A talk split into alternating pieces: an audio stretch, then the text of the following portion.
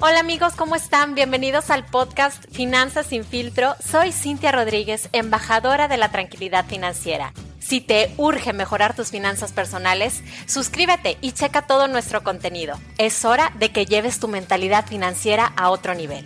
¿Estás listo? Comenzamos.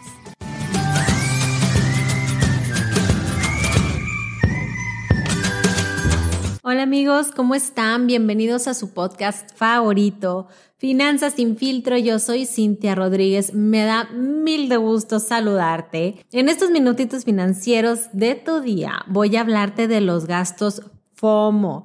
¿Qué es eso? Bueno, ahí te va. FOMO es Fear of Missing Out, que básicamente es el miedo de perderse alguna tendencia.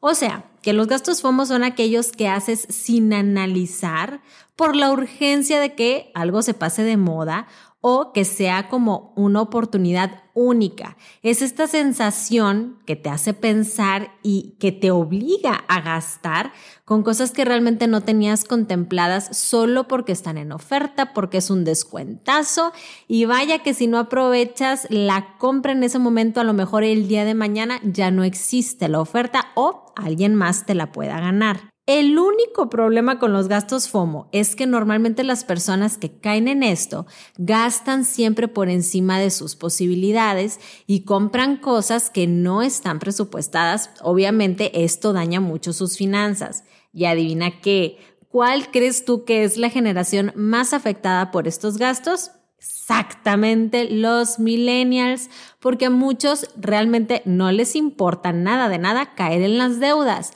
con tal de ¿De qué? De presumir las fotos en redes sociales del viaje, del concierto, del celular nuevo o de la bolsa o marca que usa tal o cual influencer. La sensación del FOMO lo que hace es que tomes malas decisiones financieras. Yo por eso quiero que pongas mucha atención. Hablando específicamente de finanzas, tú puedes sentir el FOMO cuando compras y cuando inviertes. Primero vamos a ver cuando compras.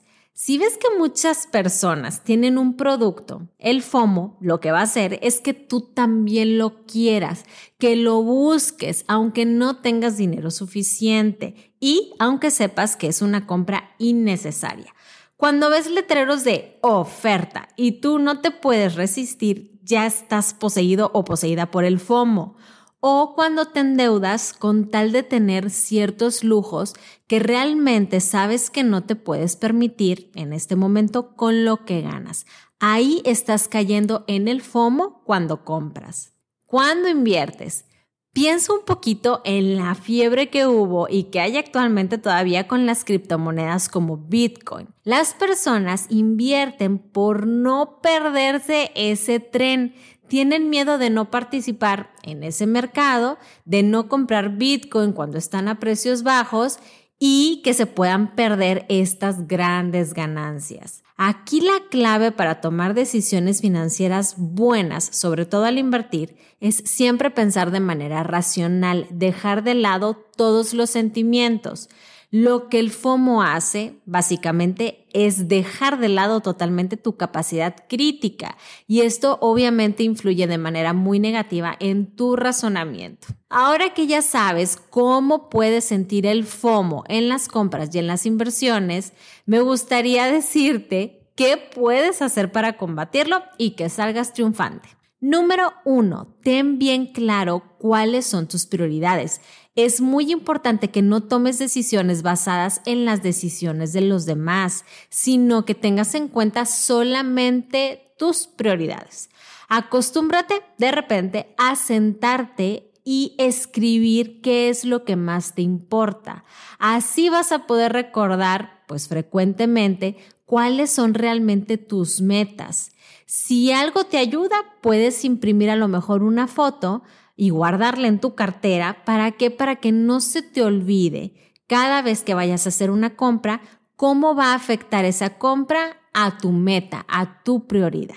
Número dos, disfruta de pasar tiempo contigo en vez de estarte comparando con el resto y tratar de hacer los mismos planes que el resto. Enfócate en ti, en algún plan que te haga sentir bien a ti.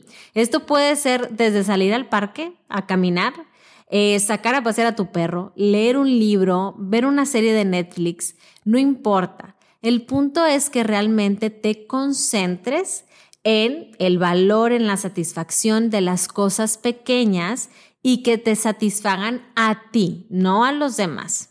Punto número tres, reflexiona antes de comprometerte. Antes de decirle a todos tus amigos que sí a todo, pregúntate si realmente esta decisión te va a beneficiar en un futuro. ¿Esto te está ayudando a alcanzar tus metas o tú estás dejando que el resto decida por ti? Número cuatro, asume que no puedes hacer todo y no pasa absolutamente nada. Hay mil y un cosas más que vas a poder hacer. Hay otras actividades que te van a llenar cuando tengas que renunciar a algo que no puedas permitirte pagar en ese momento. Trata de no competir contra nadie. Acuérdate que la competencia es solamente contigo mismo. Número 5. Paga en efectivo.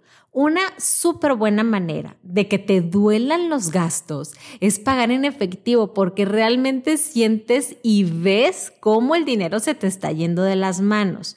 Cuando pagas con tarjeta, estás eliminando el dolor del pago. Esto hace que sea más fácil gastar sin medida, sin pensarle, porque literalmente te da la sensación de que no estás gastando tu dinero. Número 6 no hagas compras que no estén presupuestadas. Lleva un control de las compras con un presupuesto. Esta es una muy buena manera de no caer ante el FOMO. Si no está presupuestado, no deberías de caer en las tentaciones. Tu dinero tiene un propósito claro cuando haces el presupuesto. Respétalo, siéntete orgulloso, siéntete orgullosa de que tú eres quien tiene tu dinero bajo control. Número 7. Espera un día. No hay mejor técnica para dejar de hacer gastos por impulso que la paciencia. Si tú eres paciente y no compras justo en el momento en que algo se te antoja, estás haciendo que tus compras sean menos impulsivas, menos emocionales, estás totalmente enfriando tu mente y así vas a poder pensar con claridad si realmente vale la pena hacer algún gasto.